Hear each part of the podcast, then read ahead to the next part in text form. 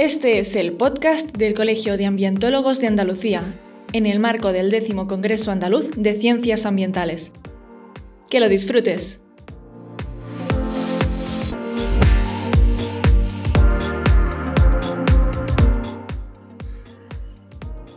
Muy buenas, soy Enoch Martínez, director de trabajamediambiente.com y estamos aquí con Manuel Barrera. Muy buenas, Manuel. Muy buenas, encantado de estar con vosotros. ¿Qué tal? ¿Otro ambientólogo insigne?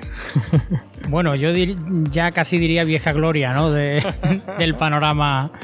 Eh, del panorama ambiental y de nuestra profesión aquí en Andalucía. Cuéntanos un poco cuándo estudiaste ambientales, cómo has llegado hasta donde estás trabajando ahora. Pues bueno, yo empecé la carrera en 2001 en la Universidad de Jaén. Por aquel entonces todavía era licenciatura. Claro. Y terminé los estudios allá por 2006 aproximadamente, eh, cuando me mudé a, aquí justo a Sevilla. Ah, muy bien. Y bueno, aquí yo siempre digo que he hecho un poco de todo dentro de la parte de energía, que es a la que me dedico, porque justo en 2006 me incorporé como becario, creo que como muchos de nosotros nos incorporamos como becarios, ¿no? Es una buena puerta de entrada. Sí, me, incorporé como, como becario en una, en una ingeniería de eficiencia energética eh, que por aquel entonces trabajaba con estudios de arquitectura, que en aquel entonces tenía mucho trabajo, en el año 2006. Imagínate. Sí, sí. No sabían la que se les venía encima. Totalmente, ¿no? Y, bueno, ahí empecé una, una parte que ha sido más, o que fue más ingenieril, ¿no? Y más de, de, de diseño y una parte más de, de concepto, de incluso digámoslo así, de detrás del ordenador eh, totalmente enfocado a, energía solar o a eficiencia energética en instalaciones de edificios. Vale, vale. Y cuando digo que he pasado por todo es porque ahí empecé una época, una parte de ingeniero. En 2007 me incorporé como comercial de energía solar fotovoltaica en, una empresa de en una pequeña empresa del sector eléctrico aquí en Sevilla. 2007, fotovoltaica, eso era, era todo campo, ¿eh? Sí, sí, sí. Eh, yo, yo siempre digo que, respecto a fotovoltaica, siempre digo que, que, que, llevo toda la vida en fotovoltaica, ¿no? Porque la fotovoltaica empezó su vida en 2007, ¿no? Y, y bueno, a raíz de ahí pues desarrollé una etapa que para mí siempre había, había tenido mucho interés en desarrollar, que era la de comercial. Eh, siempre había tenido esa inquietud, ¿no? De, desarrollar el negocio y de la venta. Pero, pero bueno, se presenta una oportunidad en 2008 de incorporarme en una empresa eh, más grande, de un tipo más multinacional. Y... Puedes decir los nombres, ¿eh? Sí, sí, no. A no ser que tengas especial interés en no decirlos.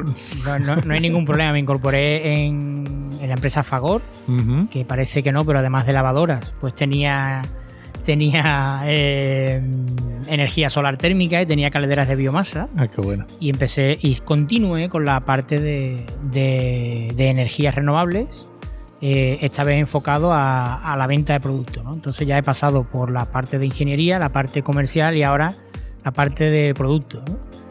Eh, cuando pasaron un par de años aproximadamente, yo tenía totalmente yo era seguía siendo muy joven para estar totalmente parado o apalancado en, una empresa en el mismo puesto durante varios años, ¿no? Y no tenía capacidad de seguir ascendiendo de algún modo.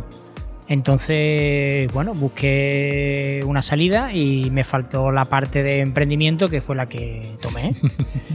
y, y, bueno, de una posición muy cómoda y de una posición muy la verdad, eh, en aquella época, con lo joven que era en aquel entonces, económicamente muy buena. Fue un salto. Eh, pasé a. Si no generas lo que necesitas, no cobras. la dura vida del eh, autónomo. La, la, la, piedra de toque de todo autónomo y todo emprendedor, ¿no?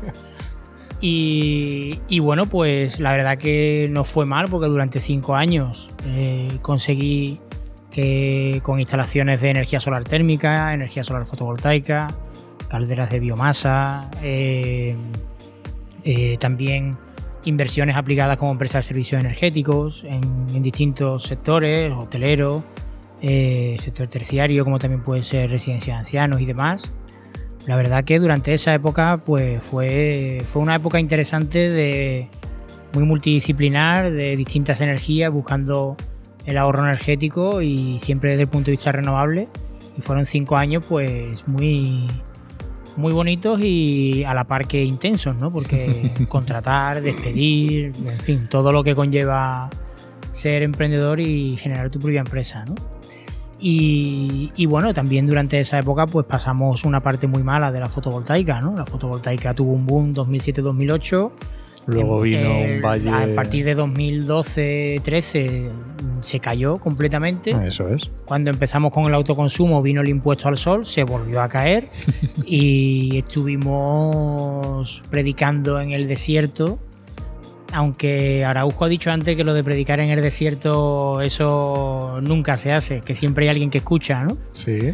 Pues tiene toda la razón, porque eh, la empresa en la que yo estaba, siendo una empresa pequeña, conseguimos legalizar la primera y creo que única instalación de autoconsumo fotovoltaico con impuesto al sol que, que se realizó en Andalucía. ¿Y eso qué año era? Eso fue en el año 2015. Ostras año 2015. Y Impuesto al Sol, que a pesar de estar totalmente legalizado o a pesar de estar la instalación adaptada para su, su facturación, la empresa distribuidora, en este caso Endesa, pues nunca llegó a facturar, ¿no? Qué cosas, ¿eh? Qué cosas pasan. Fue ¿eh? una época para la fotovoltaica tremenda, de multitud de contradicciones y, y bueno, de la que algunos, pues hemos, de la que algunos, a la que algunos hemos sobrevivido, ¿no? Porque ahora ya estamos en un momento un poco más dulce. Bueno, mm, yo ahora tengo muchísimo trabajo, más del que puedo abarcar, afortunadamente. Y es, el ejemplo claro de que sarna con gusto no pica. Eh, yo cuando mis compañeros que son más jóvenes que yo me dicen y me comentan que estamos desbordados de trabajo, yo les remito a la época del impuesto al sol, el año 2013, 14, 15, y les digo, mm, a mí me siempre, a pesar de que hay mucho trabajo, siempre me voy a ver con una sonrisa en la cara. Porque eh, es que esto que está pasando con la fotovoltaica, en lugar de pasar en tres años, debería haber pasado en diez. Efectivamente. Y, toda esa época en la que no se montó ni un kilovatio Lo está siendo ahora acelerado. Entonces, eh, bueno, la verdad que el momento ahora es dulce y ahora es muy, un momento muy, muy positivo para el sector para el autoconsumo y para seguir ahondando en esa eficiencia energética que nos hace ser menos dependientes. ¿no? Qué guapo, es genial. ¿Y hoy vas a estar también hoy de ponente? Sí. ¿Y de qué vas a hablar? Pues eh, hoy en la sesión de la tarde eh, intentaré que de pie o, que la gente se tome un café un poco antes. Eh, intentaré generar un poco de debate también para que las cosas se, animen, ¿no? Más, que sea una ponencia clara, que, la gente se anime. Solo tengo 10 minutos y, literalmente tres diapositivas, o sea que no tengo más. Ah, muy bien, hombre. Y, bueno, mi, lo que voy a comentar está relacionado con las oportunidades de negocio o nuevos empleos en la descarbonización de la economía. Ah, qué bueno. Y, bueno, pues ahí pienso que hay cantidad. Haznos un, un spoiler, sí. Bueno, ahí hay, una cantidad tremenda de, necesidades de descarbonización que actualmente están presentes en la economía. Eh, voy a ahondar sobre algunas o varias de ellas. Eh, los objetivos de la Unión Europea y que también a nivel nacional nos estamos marcando eh, son muy ambiciosos respecto al año en el que queremos ser netos en, emisiones. En emisiones de carbono, lo cual pues hace que tengamos un trabajo ingente y una cantidad de personal que tiene que estar dedicado a, a, estos nuevos negocios que, bueno que, en la presentación daré algunas pistas de de la cantidad de personal que están contratando, al menos las que publican estos datos, como pueden ser las grandes, ¿no? Un Resol, un Cepsa, un, que son además petroleras que son las que más necesitan ese cambio, ¿no? Esa transición. Eso es. O por ejemplo Endesa también, ¿no? O por ejemplo mi empresa, en, Edison, ¿no? En la que estoy, ¿no? Así que, que sí, sí, será, espero que interesante y, y también espero meter el dedo en alguna llaga para que se genere un poco de, debate, ¿no? Que siempre es bueno, ¿no? A mí eso me encanta. Sí, sí, yo, mm, algunos de los compañeros que hay por aquí seguro que me recuerdan como eh, que me encantaba discutir, ¿no? y bueno, yo la verdad que siempre he disfrutado de, de los debates entre ambientólogos y espero que hoy lo haya.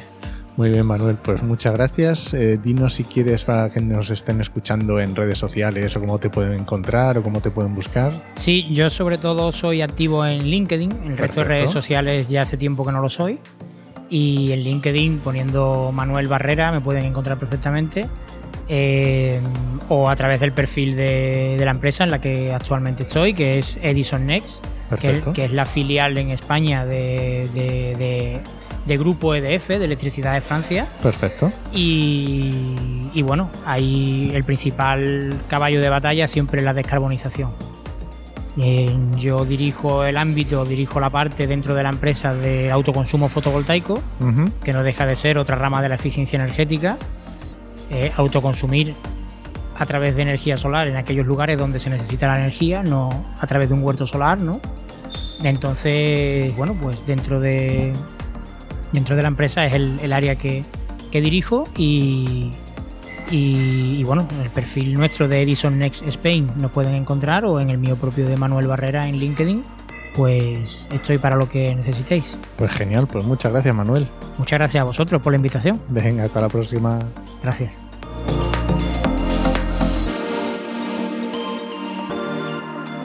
Un podcast del Colegio de Ambientólogos de Andalucía realizado y producido por Oikos MSP y Red Podcastidae.